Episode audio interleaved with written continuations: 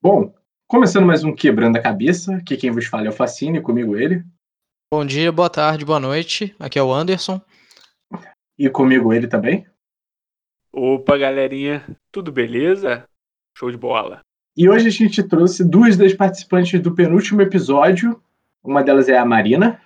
Oi, gente. E a Yumi. Olá! Uai, gente! Muito bom, muito bom. Desculpa. E a gente se reuniu aqui de novo para poder comentar sobre os filmes, né, que a gente assistiu durante a quarentena. Já que a gente já falou sobre série no outro episódio, agora a gente vai falar um pouco sobre os filmes que nós assistimos, né, e debater um pouco sobre eles e indicar alguns. Enfim, roda a vinheta aí, Anderson. Então, pessoal, aquela perguntinha básica, né? Que filmes vocês viram nessa quarentena? Vamos começar pela Yumi. Eu vi muitos. Eu fiz um desafio comigo mesma de assistir um filme por dia em junho. Eu comecei a ver aleatório, assim, ver os filmes que eu tava pra ver há muito tempo, assim, que eu nunca tinha tempo. E aí depois eu comecei pegando por. Tipo, por temas, assim, né? E diretores. Aí eu acabei. Foi, foi. Finalmente eu acabei de ver todos os filmes do estúdio Ghibli. E aí que para quem não conhece aí, gente, muito bom. Cinema de animação japonês, super interessante. E aí, assim, gostei da maioria dos filmes que eu vi. Vi muita coisa nacional também, vi filmes que eu nunca tinha visto, tipo Central do Brasil, aí aí eu queria mesclar, eu queria mesclar de ficar muito triste e muito feliz, assim, que era esse o objetivo. E aí eu acabei vendo muito filme de uma diretora, que foi da Agnes Varda, ou Agnes Varda. E aí foi o que eu mais gostei, assim, que ela é uma diretora francesa, na verdade ela é, acho que é da Bélgica, nunca assim. E ela foi radicada como francesa, e assim, foi um... Foi muito legal porque eu não tinha muito costume de ver alguns tipos de filme. E aí eu fui, fui meio que fazendo isso, tipo, de desafio mesmo, de assistir coisas que eu, que eu conseguisse. ah, que eu conseguisse sentir coisas diferentes. E aí acabou que eu vi muita coisa boa, assim. Acho que dela, dessa Agnes Varda, os que melhor assisti foi o Cloud 5 às 7, Os Renegados, e um documentário que ela fez dela mesmo. Mas óbvio que tem um milhão de coisas ainda que eu não assisti dela que, que com certeza são melhores que isso. Mas foi o que eu vi, né, no caso. E acho que é isso. É... Ah, tem várias coisas também que... que. Isso aí é por off, né? É, tem várias coisas que eu assisti, só que aí eu, eu esquisito falar sozinha. Tranquilo. Não, e antes da gente passar para Marina, eu queria. Como é que é o nome do, dos estúdios japoneses? Como é que é o nome? Ah, é Estúdio Ghibli. Ele Ghibli. é. Isso, ele é um estúdio de animação que, assim, lembra muito. Que, assim, comparam, assim, mas geralmente não gosto, mas lembram muito do estúdio é, da Disney, da né? Pixar. Isso. Ah, tipo, é como se fosse isso. Só que aí tem uma série de, de animações, assim, que não são necessariamente, assim, infantis. Eu acho que a única coisa, a única maior temática é, é por ser animação, assim, mas é, tratam de várias coisas, assim, e é, e é um, um estúdio bem antigo também. Ele, o primeiro filme é de 1985, 86. E mas tinham filmes eh, de outro do, do diretor, do, de um dos diretores que se juntou para formar, que é o Hayao Miyazaki, que são anteriores ao estúdio. Ah, sim. E tem, e, e... tem na Netflix. Tem na é... Netflix todos eles, menos todos? o, o Joga você indica? Qual que você indica, Ayumi, para quem quiser ver? Porque eu tenho curiosidade também sobre esse estúdio. Vocês, uhum. Você e o João falam pra caramba sobre ele. É, qual filme você indica aí o primeiro para quem quiser assistir? Então, tem, tem o, o que é mais famoso, assim, que eu acho que é o A Viagem de Chihiro, assim. Porque tem, uhum. tem como você começar ele, crono, tipo assim, assistir os filmes de forma cronológica, mas às vezes pode ser ruim, porque como é, um, é outro tipo, assim, de... Que, tipo assim, é oriental, né? Então é outro tipo de, de filme, assim. Então, é, pode ser mais legal você começar com os que são mais famosos, assim, que é o... É, a Viagem de Hiro, eu acho que chegou, não sei se ganhou o Oscar ou se chegou a concorrer com melhor animação, se eu não me engano. Aí tem a Viagem de Hiro, o Meu Vizinho Totoro. Todos esses são muito bons, assim, pra você começar. E tem todos na Netflix, só não tem o Túmulo dos Vagalumes, assim. E tem até o que é anterior ao Estúdio Ghibli, que é o Castelo Cagliostro. Também é muito legal. Maravilha. Mas Pode é, falar. o Pô- Pônio é do estúdio? É, Pônio é. Ah, então, é, Pônio, por exemplo, é um bom desenho pra você ver com criança, porque, como a Ilma falou, não necessariamente os filmes são animações, mas não necessariamente são feitos para público muito, muito infantil. Aí, pô, o Uhum. Pônio é um desses que dá pra ver com criança. O Totoro É, também é um desses que dá com é, criança, é o legal também. entregas da Kiki também dá pra Ah, ver. É, verdade. Que é o... Verdade. E- mas mas é- apesar de, de, né, de fazer essa comparação com Disney, por exemplo, eu acho que é mais pela questão da Uhum. qualidade no sentido. Só que é tipo. É o grande estúdio, sei lá, japonês, enquanto tem Sim. o grande estúdio é, do mundo, vamos dizer, ocidental, né? É, Uhum. Sim, mas mas é o- outra pegada, assim. Até, até É. filmes mais tipo, famosos como A Viagem de Chihiro é uma outra pegada. Não é, não é, não é muito linear ou não é muito óbvio. É bem legal. É bem interessante. É uma são- outra é. experiência. Os personagens são muito mais complexos, assim, tem, tipo... Você não tem muito aquela necessidade de ter um romance nas histórias, até porque, tipo assim, vai- é, a idade deles varia muito, assim, né, do, do que é apresentado. Então, assim, você tem coisas desde, tipo, descoberta, assim, de autodescoberta, né, de você ter aquela saga do herói, até coisas, assim... Ele debate muito a questão do meio ambiente também, que tá, tipo assim, né, as modificações, aí eles sempre trazem os personagens, assim, nesse sentido de, de proteção do meio ambiente, tudo, mas, mas também tem personagens, assim, muito...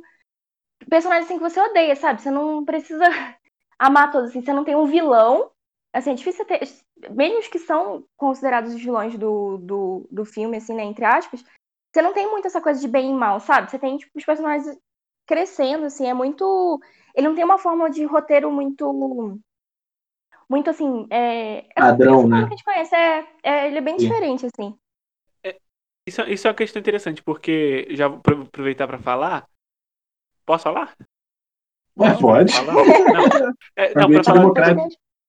Não, então, porque a gente tem feito aqui em casa, é, para que o Raul assista menos filme, menos desenho, assim, a gente tem feito assistindo um filme com ele por dia. Só que é um filme, uma animação Uhum. com ele por dia. Aí a gente até colocou, pegou pra pe- colocar alguns do estúdio Ghibli, só que alguns da, da Netflix não tem, não tem dublagem. Aí, Uhum. assim, às vezes é difícil entender o que o Raul fala. Se a gente começar a adentrar em japonês logo de cara, talvez fique um pouco mais difícil. É, e aí a gente, a gente não assiste, então a gente vai pegando os filmes, alguns filmes clássicos, e então vendo filmes clássicos Disney que eu nem lembrava mais, assim, ou que eu nem sei se eu vi Uhum. direito, tipo, Pocahontas, é, Tarzan, essas coisas assim. E, e é um pouco irritante, porque você começa o filme e você já, já consegue terminar o filme sem ver, sabe? Você, porque você já Uhum. saca tudo que vai Já sabe o que acontecer. Você já, acontecer. já entende qual é o problema que o personagem sofre, já entende como é que ele vai lidar com o problema, já entende que quase no final do filme ele vai se desentender com a pessoa que tá ajudando ele a crer. Sabe, essas coisas aí, pum, acaba o filme você já entendeu tudo. E no estúdio Ghibli, assim, Uhum. não é nem um pouco linear, porque às vezes a história não tá indo pra lugar nenhum necessariamente, sabe? É. Não é aquela coisa, É, esse aqui é o seu personagem né? principal. É. Tipo, não é esse aqui, esse aqui é o personagem principal que vai chegar em algum lugar porque ele quer tal É. coisa. Não, não tem nada disso. E isso é bem E não tem nem- interessante. E não tem nem aquelas personagens femininas que precisam ser salvas, né? Tipo assim, você tem muito. Você não tem casais, assim, muito fechadinhos, assim, né? Você tem até romance e tal, porque isso perpassa, né? A vida não tem como. Mas você não tem. O fim da história não é o romance daquelas pessoas, sabe? Não é a grande, o grande mote da história, né? O que movimenta. Bem, bem maneiro, bem legal. Pode ir lá, Marina. Então, como ficou óbvio no último podcast que eu participei, eu sempre fui muito de assistir série. Então, na verdade, eu tinha, tipo, um vazio cultural na, na parte de filme, assim. Eu assisti muito pouco filme. E aí, todos os filmes que todo mundo já assistiu, eu nunca assisti.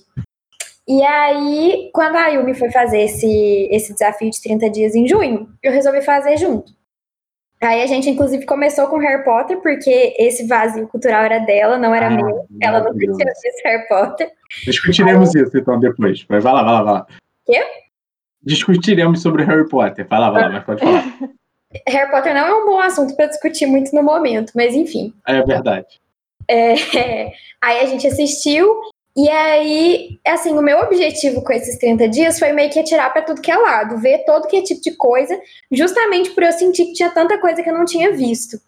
Aí, assim, meu próximo grande empreendimento foi ver Star Wars com a Aline, que aí a gente viu todos.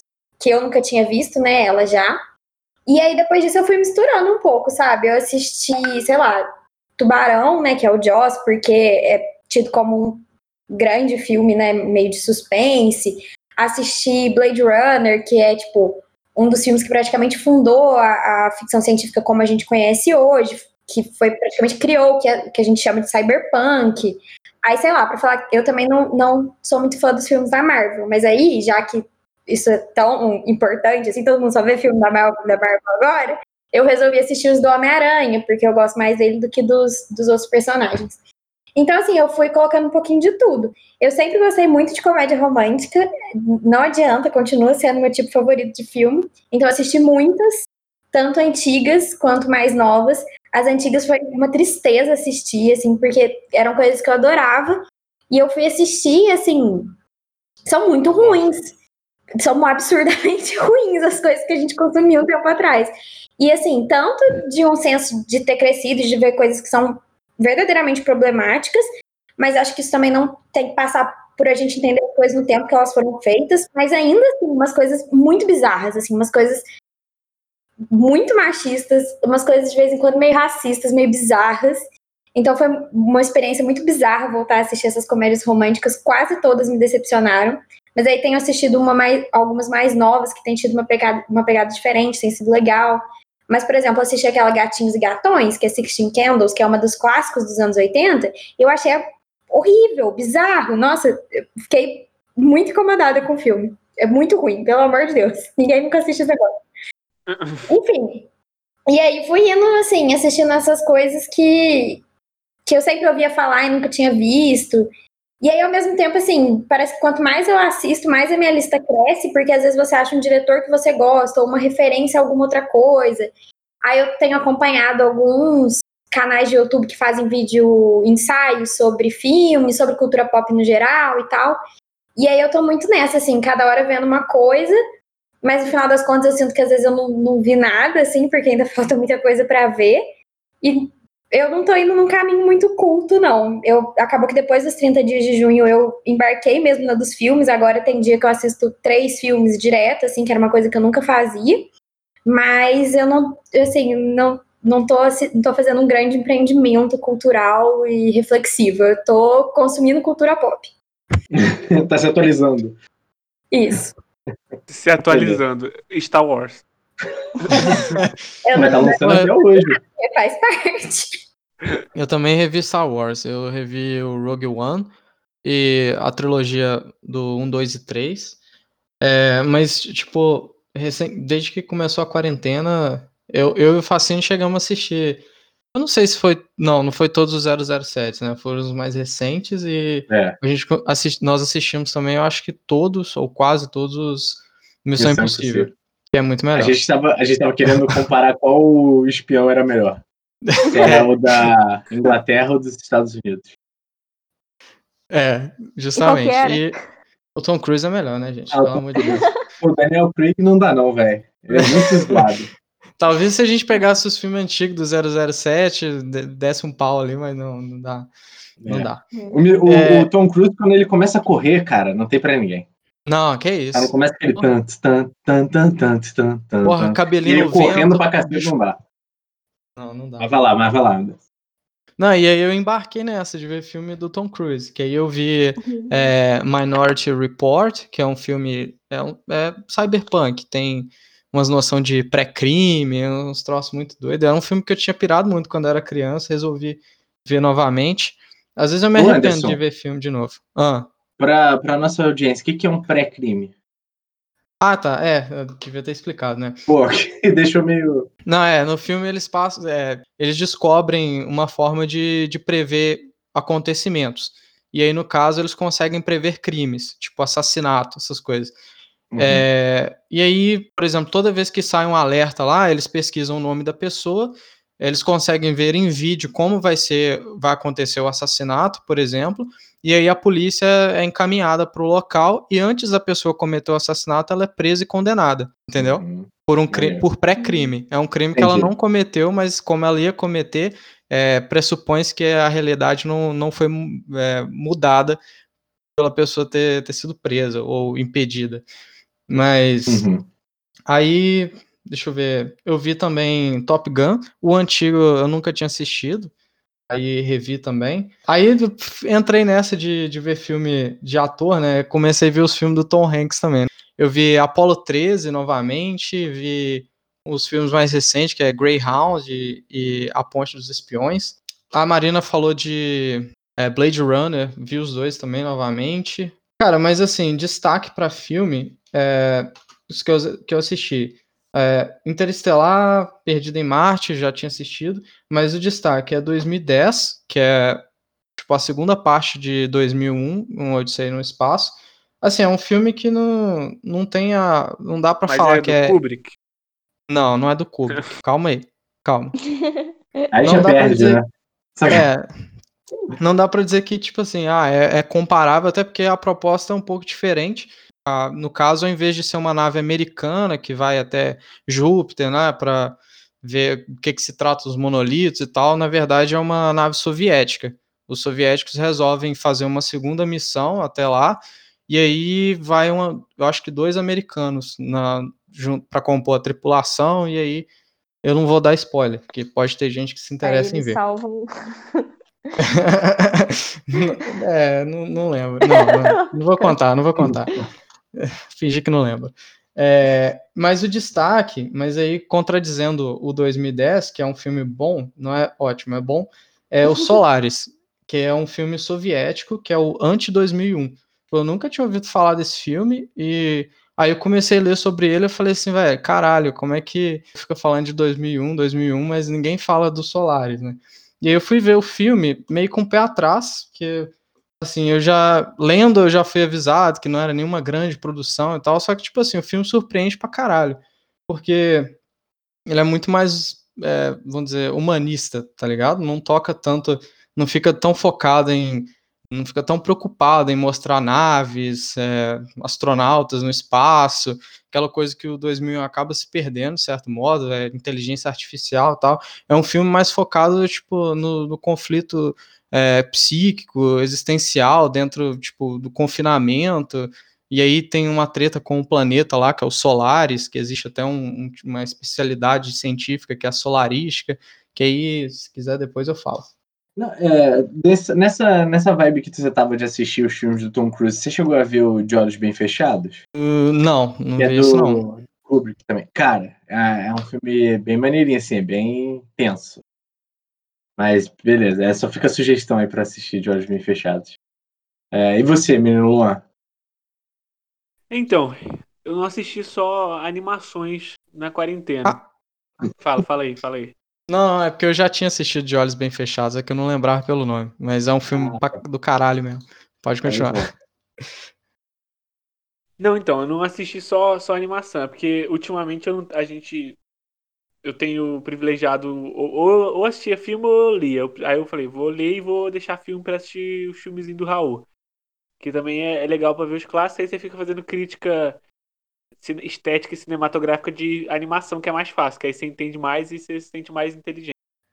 Que é mais fácil você ficar criticando as coisas. mas, mas aí antes, mais pro começo da quarentena, eu tava na vibe de, de ver filme brasileiro dos anos 60. Pra me. por- porque como eu trabalho sobre ditadura, eu queria também ter um pouco da, do contexto estético da ditadura, vamos dizer assim. Aí eu peguei alguns filmes do cinema novo, Terra em Trânsito do Glauber Rocha, que era muito famoso e tal. O- Os Fuzis do Rui Guerra, que inclusive é um puta filme bem legal. Aí eu vi o Desafio do, do Paulo César Saraceni, umas coisas assim. Aí um legal, aí umas coisas legal, legais também que eu vi, por exemplo, foi a Falecida do Léo Risman, que é com a Fernanda Montenegro. Nova, só que nova assim, ela já tá com 90 anos. Então ela tá, ela era nova, mas não era tão, era nova em relação a 90, mas não era tão nova Meia também. idade ali, né? É. Mas é legal você ver uma personagem, uma pessoa, é, tipo a Fernanda Montenegro em papéis que você não, ainda não tinha visto. Uhum. E é bem, e é bem legal também, que é um, é um roteiro do, Nelson Rodrigues. do Nelson Rodrigues. E aí um puta filme brasileiro, assim, que eu assisti, que não chega a ser do contexto dos anos 60, 70, se eu não me engano, acho que é 80 e alguma coisa, que é o Eles Não Usam Black Tie. Que é um puta filme, assim. E eu, eu fiquei, tipo assim, eu me arrependo de não ter visto antes, porque é muito bom. É, os diálogos do filme, assim, me deixam muito. Ah, eu achei o filme do cacete. E tem também a, Fernanda Montenegro. É legal você ver a Fernanda Montenegro sempre que puder. E aí eu também entrei numa, numa coisa de eu ver alguns filmes clássicos, igual tentar preencher buracos, igual a Marina tava fazendo. Só que aí eu, aí eu assisti um filme muito antigo chamado Metrópolis, que acho que é de, sei lá, dos anos. É de 1921, eu acho. É, então. 21. Que é um filme em preto e branco e, e mudo, de Uhum. ficção científica, e que também é a mesma coisa. Tipo, é, é meio que um dos filmes é, clássicos, né? Assim, que inauguram ou, que, ou que tem muita coisa que você vai assistir depois em outros filmes que tem Uhum. relação com o filme Metrópolis. Até, é engraçado, até coisa besta, assim, que eu fiquei reparando, comparando com Parasita, por exemplo, que, na- que no Metrópole tem uma cidade subterrânea onde vivem os trabalhadores e tal, e uma hora a cidade é, inunda, e eu fiquei pensando até no, no Parasita. Apesar de ser muito, a distância é muito grande, mas eu não duvido que, que, que pode haver uma referência aí. Até porque é um clássico. E eu vi também Coraçado Potemkin do Eisenstein, que também é um filme preto e branco e também é um filme mudo, mas é impressionante como que o filme consegue ser muito dinâmico e muito. Ah, Eu entendi por que, que as pessoas falam tão bem da, das da, da montagem do Eisenstein. Que é muito, sabe, um filme muito dinâmico, muito rápido, e por, por- mesmo que seja que seja em preto e branco, mesmo que seja mudo, você não, você não cansa de ver o filme, sabe? É- deixa as coisas muito interessantes. Mas eu vi, então assim, eu vi pouco filme, eu meio que parei mais ou menos por aí, além de outros filmes que eu assisti. Mas eu assisti também alguns filmes, pouquinhos filmes com a Duda. E ela ficou com em vontade de assistir Orgulho e Preconceito, que a Yumi tinha falado desse filme Nossa, há assisti muito tempo que ela assiste esse filme, sei lá. Ela deve ter assistido muito, eu não sei quanto, acho que nem ela sabe quantos dias ela assistiu Teve um dia que eu assisti três vezes. Ah, que isso. Caralho. De, de E seguida, assim, não assim. é porque. Aham, foi uma das. Eu ainda contei a história inteira com, pro, pro João em detalhes, assim. Foi muito esquisito. E- Então, mas eu, é porque eu falei, pô, deve ser um filme bem bacana. Não, tal, não é nada. Não, não é nada demais. Não é nada demais. E, e as personagens do filme, especialmente as irmãs da principal lá, elas são muito enjoadas. Eu, eu lembro que na época, na hora, na hora eu assistindo, eu, eu me lembro muito aquele filme Baby do porco, só que com vários porquinhos, assim, porque elas são muito enjoadas. E elas são muito, tipo. Sabe aquela coisa de, ai meu Deus, o príncipe. É meio Cinderela, sei lá, só que é que. personagens reais, assim. Mas. Mas, é, mas eu achei interessante pela Yumi, por eu ser amigo da Yumi ter visto algo que ela viu, que ela viu várias vezes. Então, assim. Não, é porque assim, Sim, não, não é, é aquele, é aquele, não sei, assim, é um filme que eu gostei muito, mas é porque eu tinha, assim, muito contato com Orgulho e Preconceito desde pequeno, assim, muito doido, sabe? E aí depois, eu demorei muito pra ver o filme, eu enrolei muito pra ver o filme. E aí quando eu vi, eu fiquei assim, nossa, eu amo esse filme. Mas não pelo, tipo assim, por toda, até pela, pela, ah, pelo, pelo filme, assim, em si, né? Mas não sei, eu fiquei, eu fiquei olhando aquele, eu, ficava, eu fiquei sonhando aquele Mr. Darcy, que inferno, cara. Nossa senhora. Foi uma época esquisita da minha vida. E o pior é que eu lembro teve uma época que eu tava com uma coisa de ficar indo pro trabalho, andando na rua, e eu baixava audiobook. E eu baixei do, do, do Orgulho e Preconceito antes de assistir. Eu nem terminei de escutar, assim, porque era muito grande. Mas aí eu lembro, mas É grande. ficava muito na minha, mas eu, mas eu tinha imagens da, da, na minha cabeça da história. E é interessante depois você ver o filme e ficar con- contrastando com a imagem que você tinha na sua Uhum. cabeça a partir da leitura ou a partir do, de eu ter escutado o audiobook. Mas é Putz, isso. isso é que muito ruim. Coisa... O quê? É, você fazer essa comparação né, do livro e do filme acaba sendo horrível o filme. Ah, acho que é por isso que hoje, hoje em dia É. os livros já vêm com. já matam a sua, a ca- a sua a coisa, capa porque do- já a capa já vem com a capa do É. filme, vende tudo Isso é foda mesmo. É. de graça. Bom, ninguém perguntou, mas eu vou falar. Não, O o- Fascinão, fala pra nós. Eu, eu- não, eu, não- eu sou meio que na vibe da Mariana também. Não, não assisto tanto filme, não. Eu, é, costumo assistir mais série quando eu paro pra assistir alguma coisa, né? É, mas aí, como o Anderson já havia dito também, a gente assistiu né, o 007 e o Missão Impossível. É, eu, eu peguei pra rever o Harry Potter e, tipo assim, eu reassisti todos eles e depois eu comecei a ler os livros. Aí eu terminava de ver um livro, de ler um livro e assistir o filme. Aí foi ficando meio ruim, né? Mas, enfim, é, assisti todos, adoro, adoro a, a série, né? E Aquela pergunta gente- de, de cuzão, assim. Pode perguntar. Livro, livro ou filme? Qual que você prefere? Eu, então, cara, ele é um pouco diferente pra mim, no, no Harry Potter, no caso. Porque, tipo assim, pô, o Harry Potter lançou, acho que eu tinha um ano de idade. Sei lá, dois anos, não lembro agora. da- Novinho. Não, era novo, pô. Menino novo. É.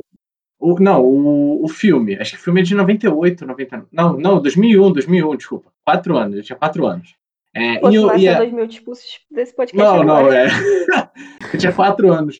E aí eu tenho essa memória afetiva pelo filme, sabe? De, tipo, eu fui crescendo acompanhando a, a saga. Tipo, a- era de um em um ano, depois virou de dois em dois anos e eu ia acompanhando, sabe? Então, tipo assim, tem esse lugar especial no coração. Só que eu sou muito curioso pelo, pelo filme, pelo universo e tal, então sempre saí pesquisando na internet as coisas, explicações e tal.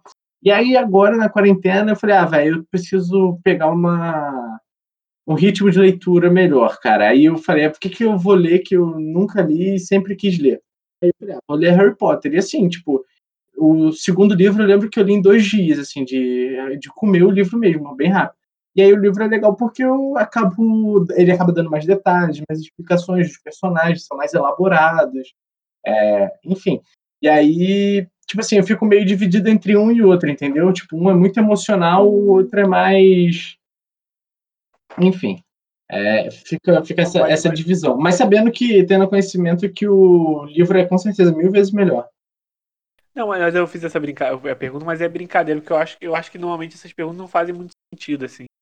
É Sim, sim. que- assim, eu nunca vi Harry Potter nunca- e nunca li o livro, mas assim, é porque eu acho que não são completamente duas, sei lá, dois universos, tanto Do- de livro é. quanto de filme. Não necessariamente do Harry Potter, mas qualquer coisa que é outra parada, né? Então, É, de Harry Potter, eu concordo com você que é uma pergunta idiota, inclusive porque assim, Caralho. não Cara, cá, idiota eu na lata. na mão. Porra. Não, gente, eu não tava no idiota. olho idiota. Babaca, fica perguntando merda. Ai, que saco. Vai lá, vai lá, vai lá. O Luan mesmo disse que era uma piada, ele não fez a pergunta genuinamente, então eu não tô chamando ele de idiota. Enfim. É, porque, enfim, os filmes de Harry Potter, tipo, são filmes longos que mesmo assim não chegam nem perto de conseguir contar a história do livro, porque, assim, Harry Potter cria todo um mundo novo, então você colocar toda essa informação em duas horas é muito difícil. Então, nesse caso, eu acho que realmente é uma pergunta que não faz tanto sentido. Mas em outros casos, eu acho que faz sim, assim. Não sempre, depende muito de qual foi o caráter da, da adaptação e tudo mais, mas tem adaptações de livro para filme que fazem mudanças significativas ou que mudam o tom da história. E existem, até tipo assim, tem um dos filmes do Stephen King, que eu não lembro qual, mas eu acho que é a É iluminado. É iluminado. Não. Não? Não. A Não, Névoa. porque. Ah, depois eu vou falar então sobre o iluminado. Não, lá. o Stephen King não é fã da produção, né? Tipo, na verdade, a produção que tirou alguns detalhes. No Iluminado livro parece que é muito mais gradual o, o enlouquecimento do cara, e ele no início gosta da família, e isso meio que muda no filme. Mas, Mas o Stephen King gosta mais do final do Iluminado do, do Kubrick do que do próprio dele também.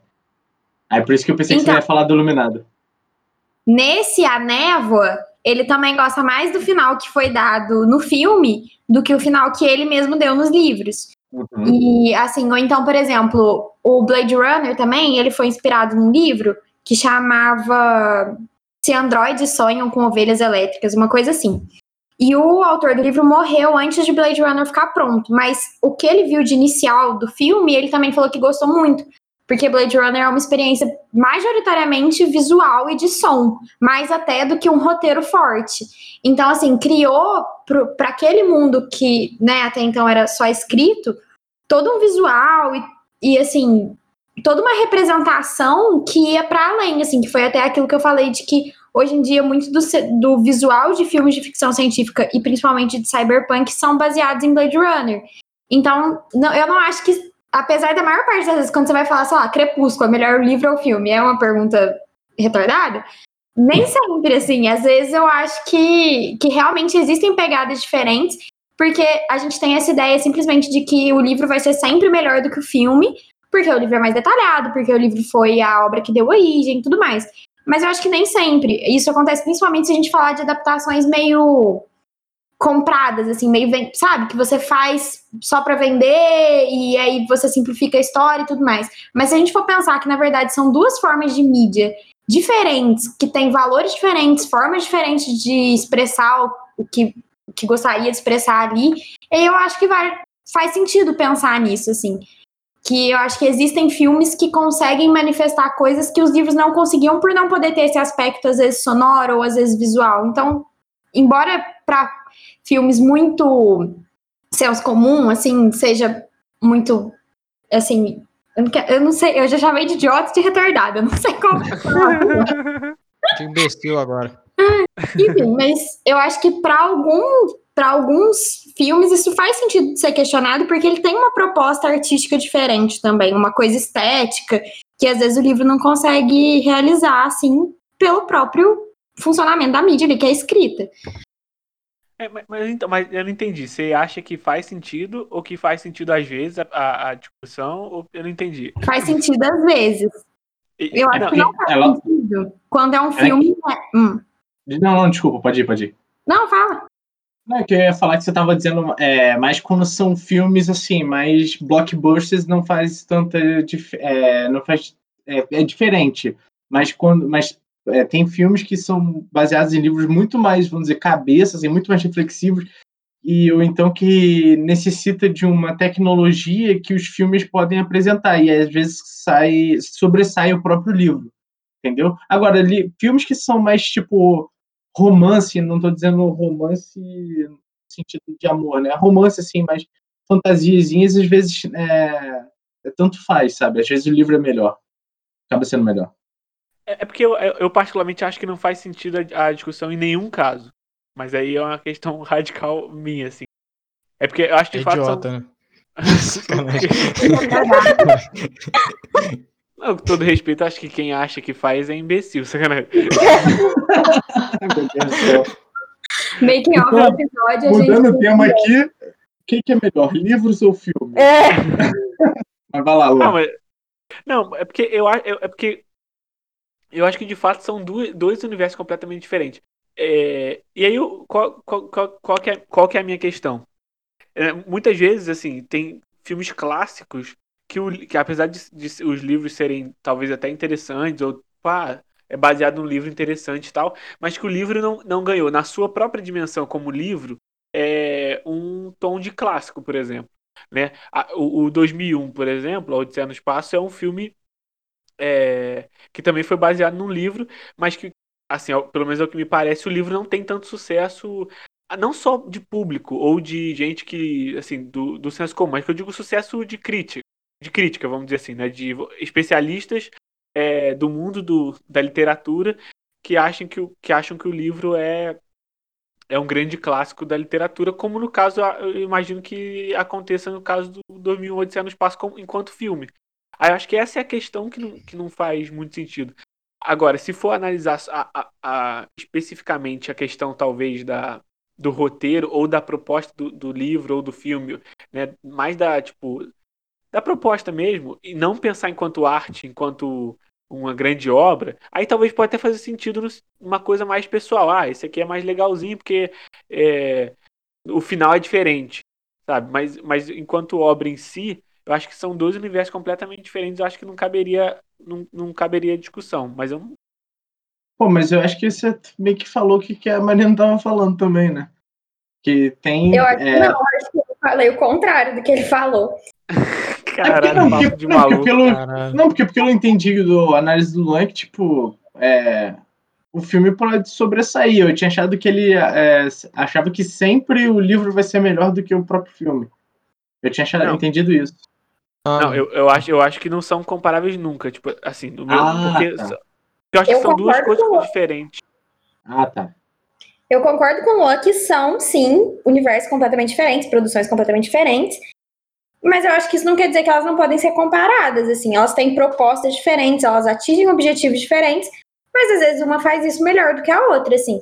E aí, não é que você comparar duas coisas em pé de igualdade, não é você comparar se dois livros, qual dos dois é melhor. Porque aí você está comparando uma coisa muito mais comparável, assim, é muito mais fácil você pegar os mesmos pontos para olhar nas duas coisas. Enquanto um livro e um filme não são assim. Mas eu não acho que isso quer dizer que eles não podem ser comparados. Eles são formas diferentes e às vezes uma é melhor do que a outra, assim. É, o, o, o filme, ele sempre, lógico que a, é, a maior parte é do livro para o filme, né? Não do filme para o livro. Mas ele vai estar sujeito a isso, até porque, tipo, é, quem está fazendo o filme muitas vezes não é o autor. Então já é uma interpretação de quem leu. E aí, às vezes, também o próprio autor, como é o caso da J.K. Rowling também, cara, ela sai interpretando o próprio livro e acaba limitando, sabe, a interpretação do livro dela dos leitores, a interpretação dos leitores. Então, tipo, fica sujeita a isso também, sabe? Mas eu não Então, sei se seria só a questão de quem faz o filme ou quem não faz. Porque é tipo, você, você passar uma de história, porque acho que talvez a gente fique muito preso, não sei, a dimensão da história em si, né? Que é diferente de, um, de um- uma coisa para outra. Então, uma coisa é você contar uma história no livro, outra coisa é você contar uma história na tela. E às vezes a, a forma de contar muda completamente. a- e pode até, pode até ser com um grande. Um olhar ali atento e bem perto da, da pessoa que escreveu o roteiro do, do livro, por exemplo. Que escreveu o livro. Eu acho que não faz. Não, acho que não é necessariamente só uma questão de, tipo, de o autor estar perto da produção, ou de estar, sei lá, junto do diretor ou não estar, sabe?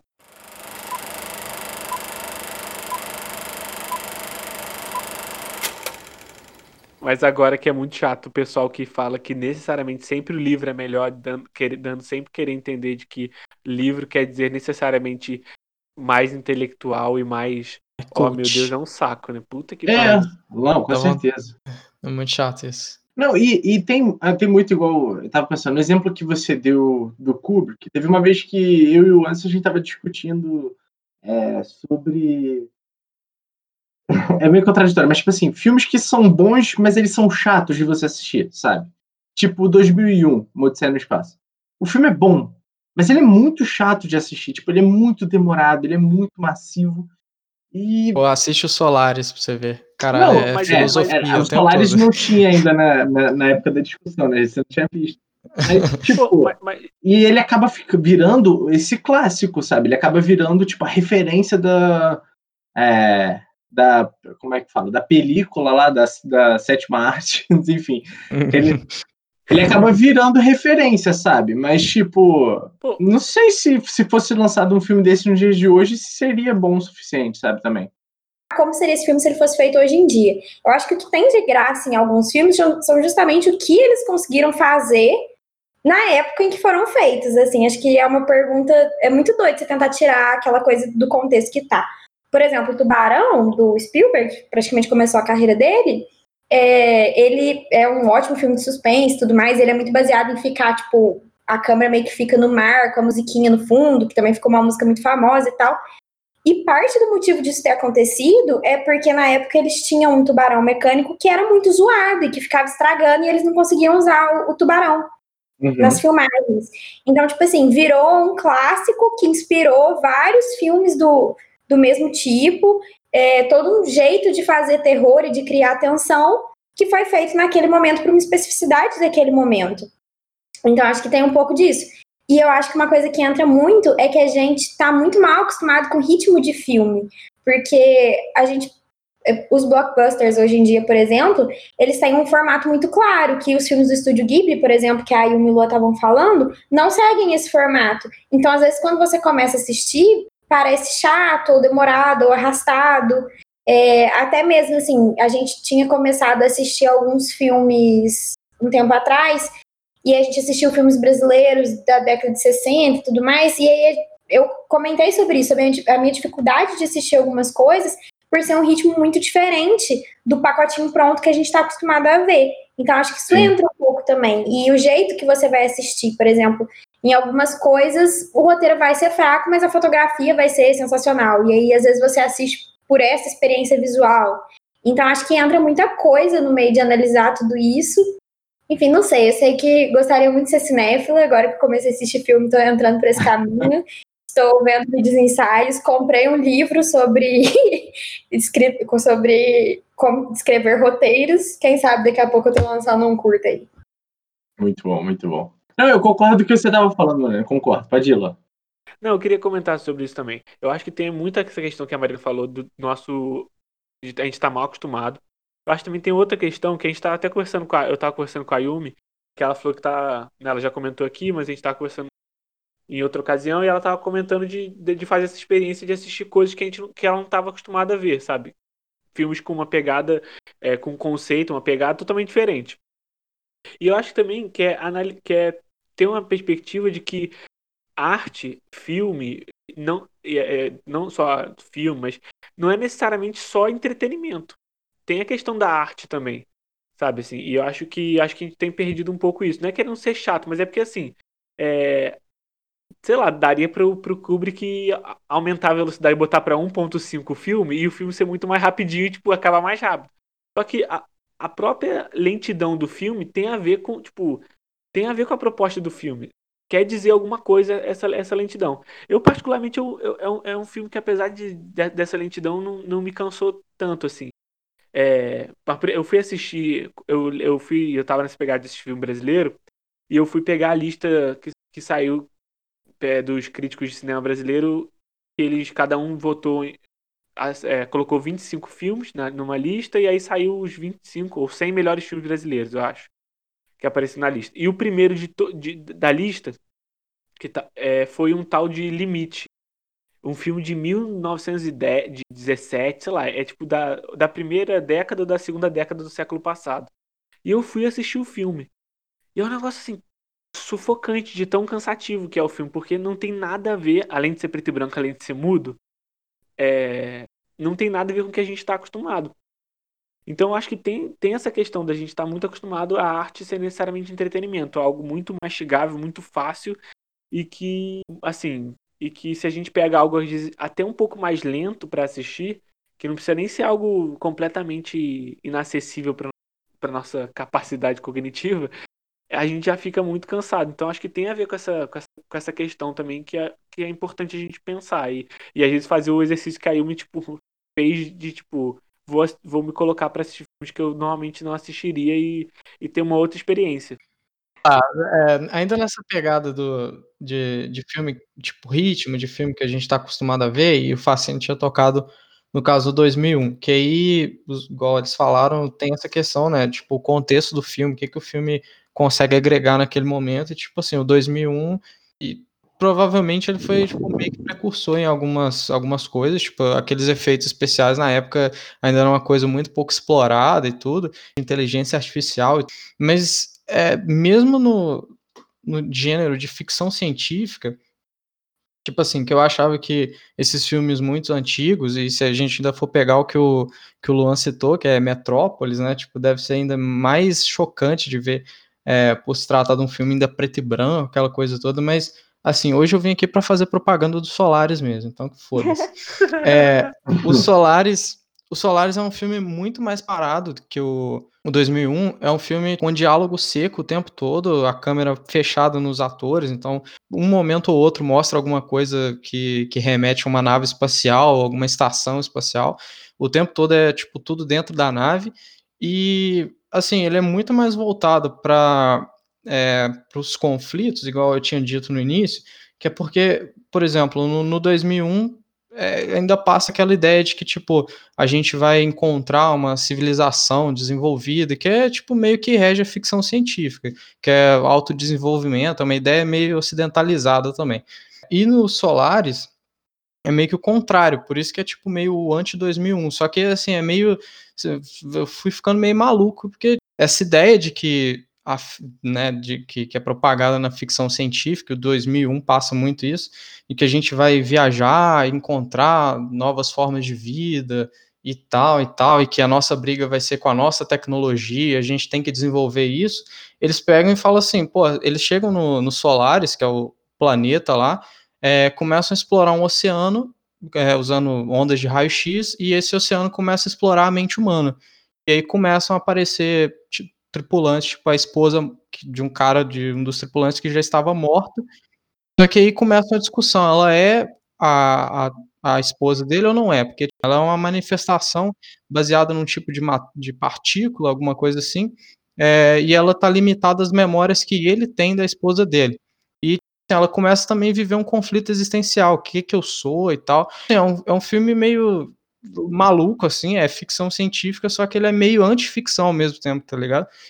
Ele até fala, em uma das frases, um dos, dos cosmonautas lá, eles falam que, tipo, a, a ideia que a gente tem de, de sair do planeta, de buscar outros mundos, é a gente vai basicamente encontrar nós mesmos, tipo, a gente só vai encontrar nossos próprios espelhos.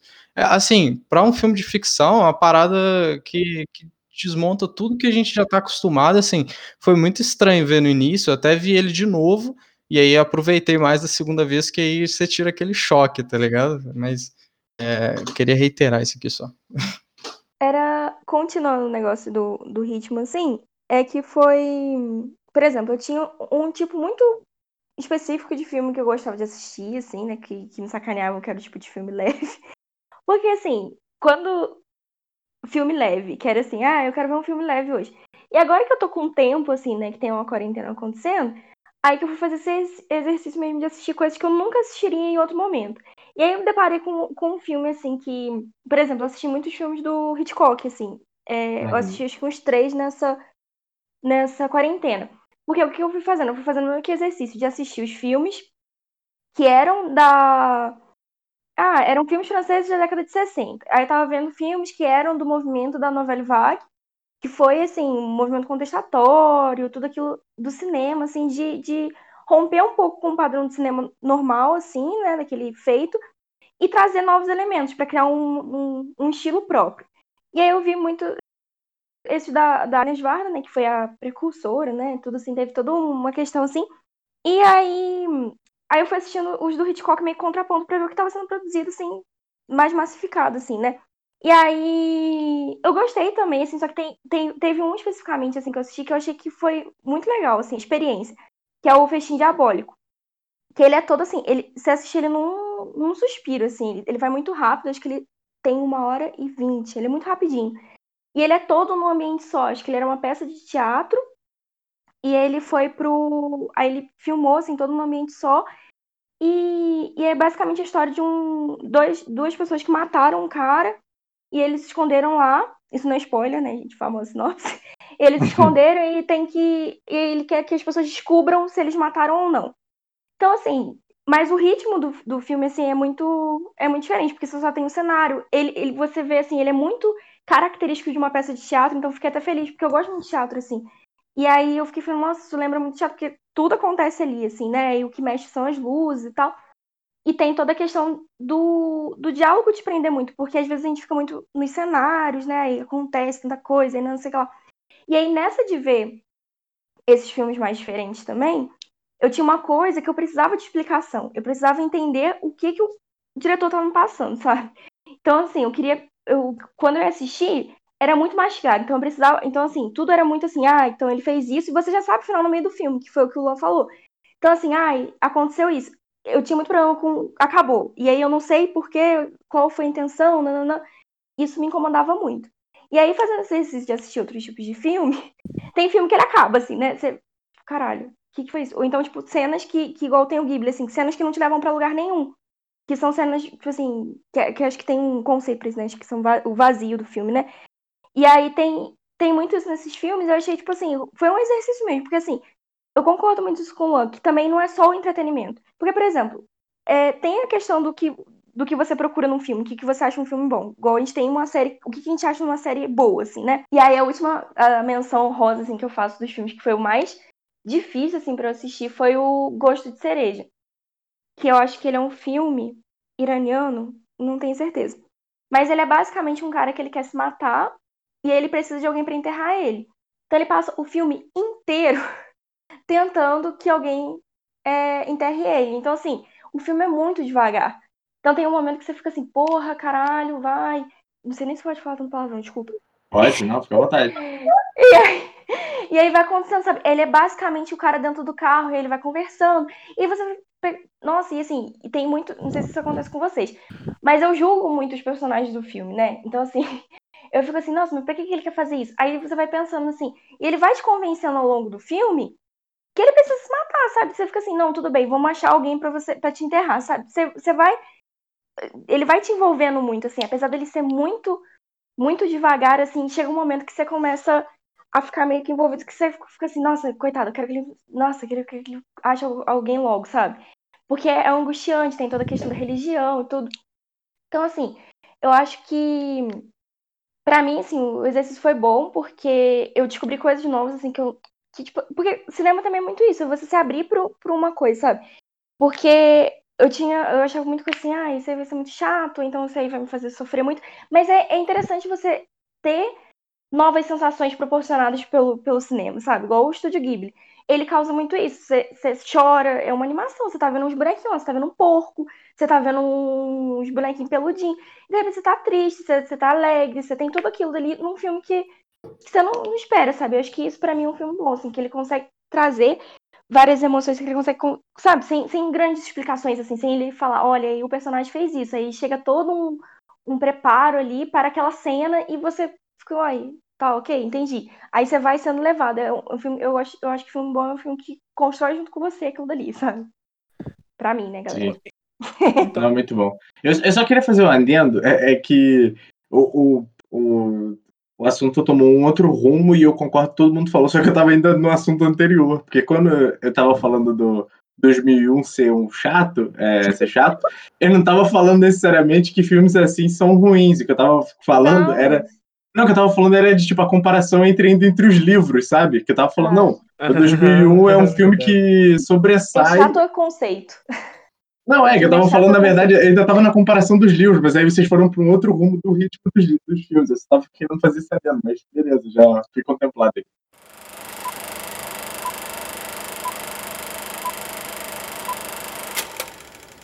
Não, é que a, a Yumi falou sobre isso, que eu já tinha até comentado, e ela falou sobre, tipo, do, do filme ficar te entregando muito o que vai acontecer e tal.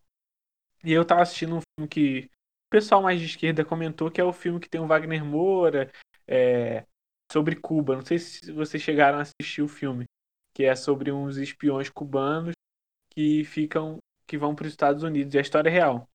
E aí, é, é assim, pela questão da, da curiosidade histórica e tal, é interessante. Você fica assim, caralho, ó, o que aconteceu, né? Não é algo que você. Não é algo muito óbvio, assim. É, é bem interessante. Mas. Me, mas é, mas é, é o tipo. Não é o tipo de filme, mas assim, é uma coisa que me incomoda é quando. É, e aí eu não sei também se é, o, se é o filme te subestimando quem tá assistindo e fazendo quem tá assistindo de burro, ou se é também a incapacidade do próprio filme de fazer algo maneiro. Mas é porque assim, o filme tá desenrolando lá tranquilo, sem, sem te explicar muita coisa. Aí chega num determinado ponto do filme que do nada surge uma, uma narração que te explica quem são aqueles personagens e o que eles estão fazendo ali. E é, e é um pouco irritante sabe? É uma, tipo, o filme não consegue explicar as coisas ou te. De, de uma forma, sabe, meio que tranquila, assim. Sabe? O filme pega e entra uma narração em off que não tem nada a ver com o filme até então e que te explica quem são aqueles personagens que eles estão fazendo e tal, e aí a partir de então o filme enrola é, com essa explicação. E aí eu, eu, eu não sei. É um pouco irritante quando o, o, o filme te faz de, de burro, sabe? Eu pelo menos não sei se vocês já, já perceberam isso. Assim, caralho, não tá explicado dessa forma. Eu, eu conseguiria chegar no, em quem são esses personagens de outra maneira. Isso é, é interessante, um exercício interessante de a gente fazer, assim. E, pô, não são necessariamente óbvios. Tem uma outra pegada. E eu, eu assim, já tem um tempo que eu tenho que eu tenho eu me faço assistir filmes clássicos, tento assistir filmes clássicos e tal, e eu tenho muito interesse em assistir o filme, aí vou pesquisar a crítica sobre o filme e tal, porque para mim enriquece mais o filme, sabe? É, eu tento, obviamente, pensar o filme sem essas explicações no primeiro momento, mas depois eu vou lá entender, porque às vezes o filme é, quer dizer uma outra coisa completamente diferente, mas que não está explicada na história mas que é totalmente simbólico, por exemplo, o personagem X de tal situação morrer, simbolicamente tá, tá querendo dar alguma coisa. Vocês assistiram Parasita? Já. Já. Todo Já. mundo assistiu. Então quem não assistiu aí, assiste, depois eu ver. Não, mas é porque é, eu, eu, lembro de ter visto uma coisa rápida que eu vi assim, mas de, de, das pessoas tentando entender por que, que a menina é esfaqueada, por que, que ela morre. E, e, ela é a menina, a, a, filha, né? Por que, que ela morre? E ela é a menina que tá, mais, que tá mais próxima da família. Ela meio que, meio que, tipo, ela tá com um bolo na mão do aniversário e tal. É Nossa, meio que como você manda a pessoa assistir Parasita no podcast e aí depois você fala o final do filme. Não, mas é o que eu falei, eu falei pra assistir depois voltar. É, É depois porque o Luan, o, falou, o Luan fez a pergunta: vocês assistiram Parasita? Aí a pessoa em casa pessoa pergunta, responde. responde. Não. Aí ela então pula por. Mas enfim, vai lá, vai lá. Não, e aí, tipo, eu tava vendo que, a, a explicação, assim, simbólica, vamos dizer, por que, que, por que, que ela foi esfaqueada, por que, que ela foi morta, às vezes, às vezes a gente tem a sensação de que é somente, tipo, ah, mata o personagem pra ter alguém pra morrer e tal. Mas é, mas é, tipo, algumas pessoas, pelo menos, entendem que é- ela é a pessoa que, da, da família dele lá que mais ultrapassou, ela mais ultrapassou o limite, sabe? Ela chegou mais longe do limite que ela tava muito próxima da família, tava com um bolo na mão. Sabe, ela, ela já tinha quase ultrapassado um pouco essa coisa de empregada ou de, de alguém subordinado à família. E aí é meio que, tipo, simbolicamente ela é a pessoa que morre porque ela ultrapassou esse, esse lugar. Então são coisas assim que parecem meio viagem, mas pensa só, alguém que tá construindo um filme, fazendo um roteiro, pensando em como que a imagem vai ficar, pensando onde vai colocar a câmera, onde não vai colocar a câmera. Então, teoricamente, se é uma pessoa, né, um filme bem feito e tal, estão pensando nesse tipo, em todas essas coisas. Eu acho que eu, pelo menos, eu tento estar melhor formado para entender melhor o filme. assim. Mas é muito difícil, porque os debates estéticos e todo esse tipo de coisa é do Uhum. caralho. É foda. Mas eu não sei se vocês têm interesse nesse tipo de coisa também.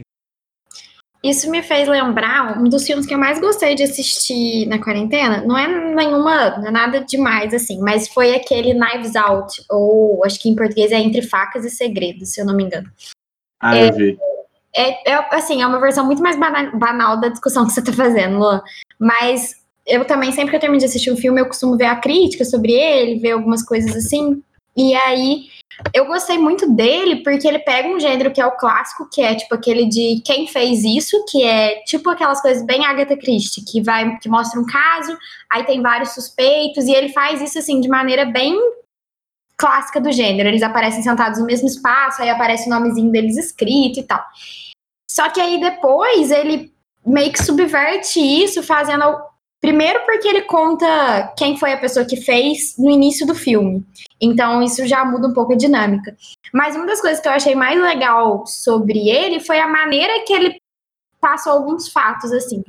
Por exemplo, esses filmes de suspense, toda vez que tem uma grande revelação, então, tipo, às vezes você lê num papel, numa carta, no que, enfim, recebe uma informação que o personagem tá lendo e aquela informação é chocante. E aí dá aquele zoom na cara da pessoa lendo, ela faz a cara de choque, tem um barulho e tudo mais.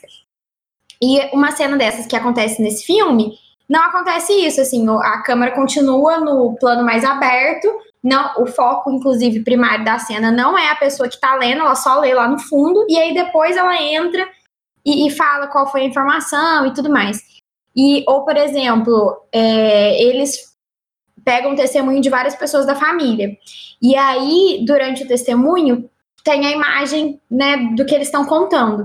E logo cada personagem, eles, a situação é o aniversário do patriarca da família. E assim que cada personagem começa a contar a sua versão do testemunho, é, aparece a cena deles cantando parabéns do lado do, desse patriarca da família. Só que cada vez que um dos, dos, é, dos suspeitos vai contar, aparece eles do lado do patriarca. Não é a mesma cena. E aí, isso é uma forma do filme estar colocando que aque- aqueles personagens não são confiáveis. O relato de- deles não vai ser confiável. Porque tem uma mesma cena objetivamente sendo mostrada de várias formas diferentes quando contada, dependendo da pessoa. É, aí são algumas sutilezas assim que, por exemplo, para mim eu entendi o filme como de alguma forma uma certa alegoria para falar de imigração. E uma das a personagem principal do, do filme é, é latina, né? É a Ana de Armas que faz. E aí, durante o filme, os outros personagens, que são todos bilionários, eles vão se referir a ela, e aí eles falam assim: ah, aquela menina brasileira. Aí o outro, aquela menina paraguaia. Mas é que ela veio lá do Uruguai. Tipo assim, durante o filme se referem a ela com várias nacionalidades diferentes. E em momento algum do filme, tipo, isso é colocado muito em evidência. É uma coisa que você pega se você estiver prestando atenção. Tem uma hora também que o cara ele tá falando e ela, ela não é empregada da casa, ela era enfermeira do, do patriarca, e aí o cara tá falando, ele termina de tomar o café dele e dá o prato para ela segurar. E também não, a câmera não dá zoom nisso, a cena continua, o diálogo é sobre outra coisa e continua naquilo ali, mas é ele tratando ali como se fosse criada dele, a menina nem, nem é empregada do cara, ele termina a, xícara e dá na mão dela como se ela fosse levar o negócio lavar. Assim, eu tô, eu, eu, é eu tô falando num nível muito menos elaborado que você, eu acho, mas isso é. E mas até num filme como esse, que eu acho que não, não é esse grande, essa grande reflexão teórica, é mais uma coisa sobre gênero, é, é um filme, eu digo inclusive porque é um filme fácil de assistir, é gostoso e tudo mais, uma coisa, não é uma coisa que sai do que a gente está acostumado a ver. Mas eu acho que o filme todo meio que é deixando isso, assim, que é não entregar as coisas o tempo todo pro espectador. Mesmo sendo um filme desse gênero de suspense, de descobrir um mistério e tudo mais, o interessante é justamente isso, que as coisas vão acontecendo no filme e não tem aquele que sabe, tipo, não é não tem necessariamente a música que tá falando que é para você sentir naquela cena, ou então aquele foco da câmera naquela coisa específica que aí você sabe que é tipo assim, que é aquilo que vai ser importante. É, eu acho um jeito mais um jeito interessante assim de contar a história assim. Eu foi um filme que eu gostei muito de ver. Você falou aí rapidinho, é que tá, tá rolando na novela das nove, que entrou no lugar da, da anterior, que é a novela da Tereza Cristina, né? É, qual é o nome da novela, vocês lembram? Fina estampa. Fina estampa. Fina estampa. E aí, cara, assim, aí de vez em quando, tipo, tá, a gente liga a TV e tá passando novela e tal. E, e aí parece que essa Tereza Cristina ela tem uma, um segredo. E aí você falou esse negócio de como que conta as coisas, a pessoa ler um papel e já focar na cara da pessoa. E aí, tipo, as cenas é tipo, a, a, uma pessoa que sabe o segredo da Tereza Cristina contando pra outra é sempre tipo, ah, eu vou te contar o segredo dela. E tá, tipo, as duas sozinhas num cômodo. Aí ela vai, ao invés de falar, fala no ouvido, aí a outra. Sabe? E aí fica essa coisa, o segredo de Tereza Cristina. E é uma novela horrorosa, assim. Mas, mas é assim, só pra exemplificar essa, essa tosquidão. É, que, que, tipo, tem na novela, mas tem em filme por aí. Mas é, é só isso mesmo, é uma novela muito. Se tiver o, prazer de ver, é engraçado também. Não, eu acho, acho legal que a Marina trouxe e assisti esse filme. Eu não gostei tanto, mas uh, achei. É, eu só queria comentar que isso vai muito também do, do roteiro, né? Do, do roteirista, de quem tá fazendo. Porque às vezes até esse zoom ou essa trilha sonora de fundo, eu acho que é o que. Aí volta lá aquele. É, no início que a gente estava discutindo, né? Do que o cinema ele contempla, né? Ele, ele passa, transmite. E aí eu acho que, independente da técnica, ela sendo bem feita, fica muito bom, sabe? É, do tanto que igual o Luan falou dos filmes que ele viu sem fala, né? Mudos, filmes mudos. E ele consegue transmitir isso. Eu acho que vai muito da é, da técnica do. Igual, por exemplo, o, o filme O Regresso, né? Do que o Leonardo DiCaprio ganhou e tal, com. Esqueci o nome do diretor, o Afonso. Ele. Putz, se você vê só pela fotografia, tipo, a técnica da câmera, tudo isso é, girando, como eles usam a, as câmeras, a fotografia, putz, o filme quase não tem nenhuma fala, sabe? É, é só nisso. E ganhou prêmio pra caramba e vira um, um, ícone. E aí eu acho que, tipo, aí vai da técnica mesmo, sabe? É, tem muitos filmes que é, uh, fazem isso muito bem. O, por exemplo, do, um do Hitchcock, o Janela Indiscreta. Puta, é só um plano, assim, 2D de um prédio, sabe? E um cara olhando de binóculo. E é, é sensacional. É, não tem fala nenhuma e tal, e só é, é você vê a construção, assim, da, dos personagens desse prédio só do jeito que eles se relacionam sem fala nenhuma e andando pelo prédio, subindo e descendo, jogando lixo fora. Enfim, é, rola toda uma vida ali sem fala nenhuma, sabe? E, e aí eu acho que é, essa é a pegada do cinema, eu acho bem, bem maneiro nesse sentido.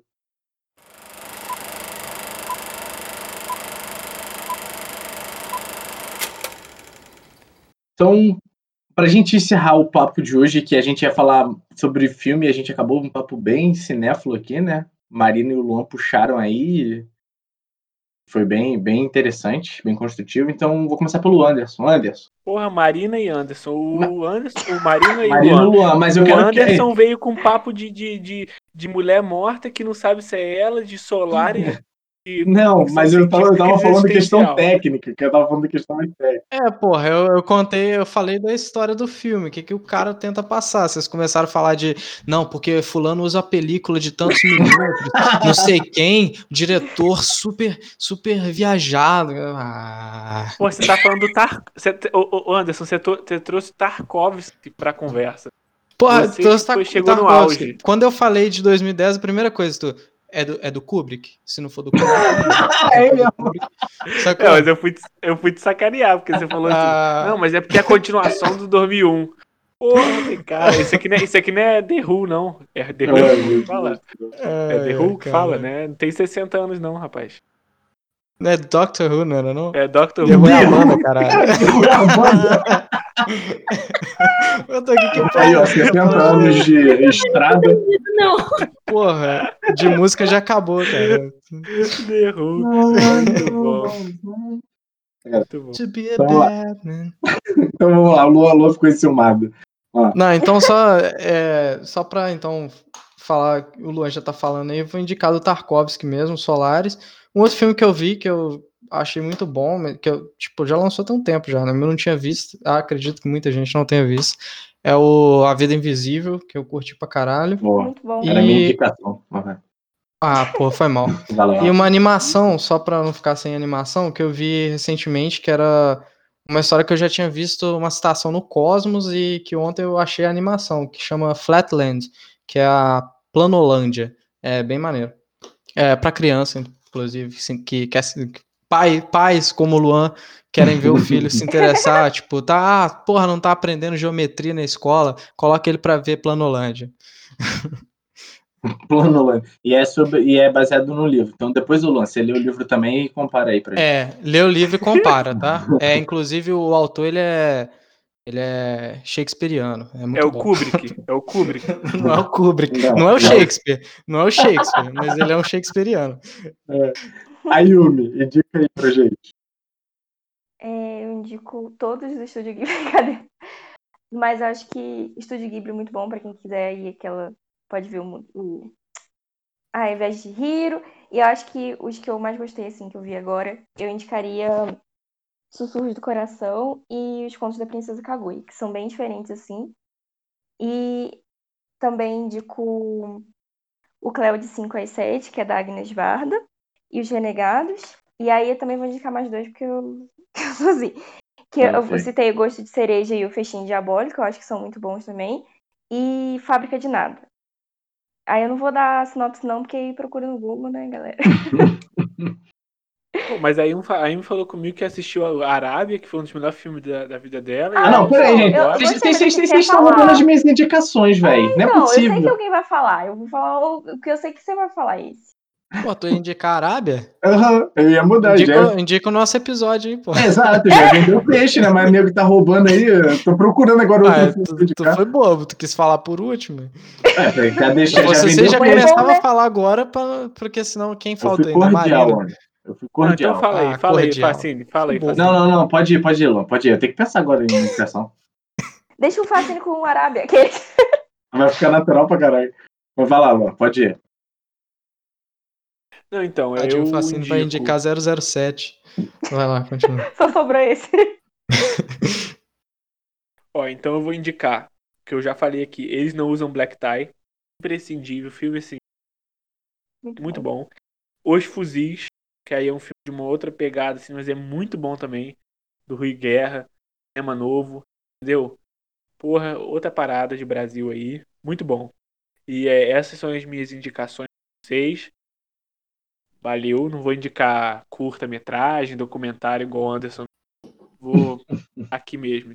Que documentário? Desculpe o cameraman. Ferrar, meu irmão. Documentário. É, o, desculpa o Facine ia citar esse, agora É, a Yumi já já não falou. mais, já não posso mais. Meu Deus do céu. Da próxima vez eu vou indicar primeiro. Facine termina indicando. Não, não. Vai, é, vai Mariana. É, mas o, o, o Flatland é curta mesmo, é 34 minutos. Mas é bom. Eu vou indicar um que eu revi na quarentena, pra falar a verdade, não, não vi pela primeira vez, mas é porque é um dos meus filmes favoritos, então eu assisto sempre. Pera aí, rapidinho, gente. Era Que mesmo. isso? Ah, tá. Bom. Achei que ela tava mandando beijinho pra gente.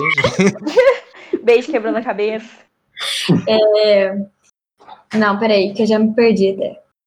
É, eu vou indicar um filme que é um dos meus preferidos, né? Que eu acabei reassistindo na quarentena.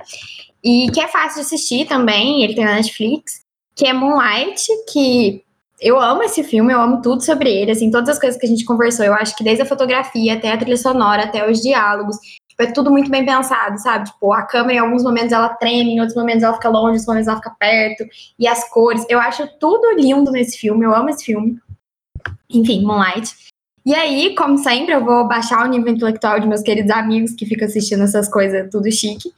E como eu falei no início que o meu, meu tipo de filme preferido era comédia romântica, e depois eu nunca mais falei sobre isso, eu vou indicar comédias românticas que eu gostei, que foram gostosas de assistir.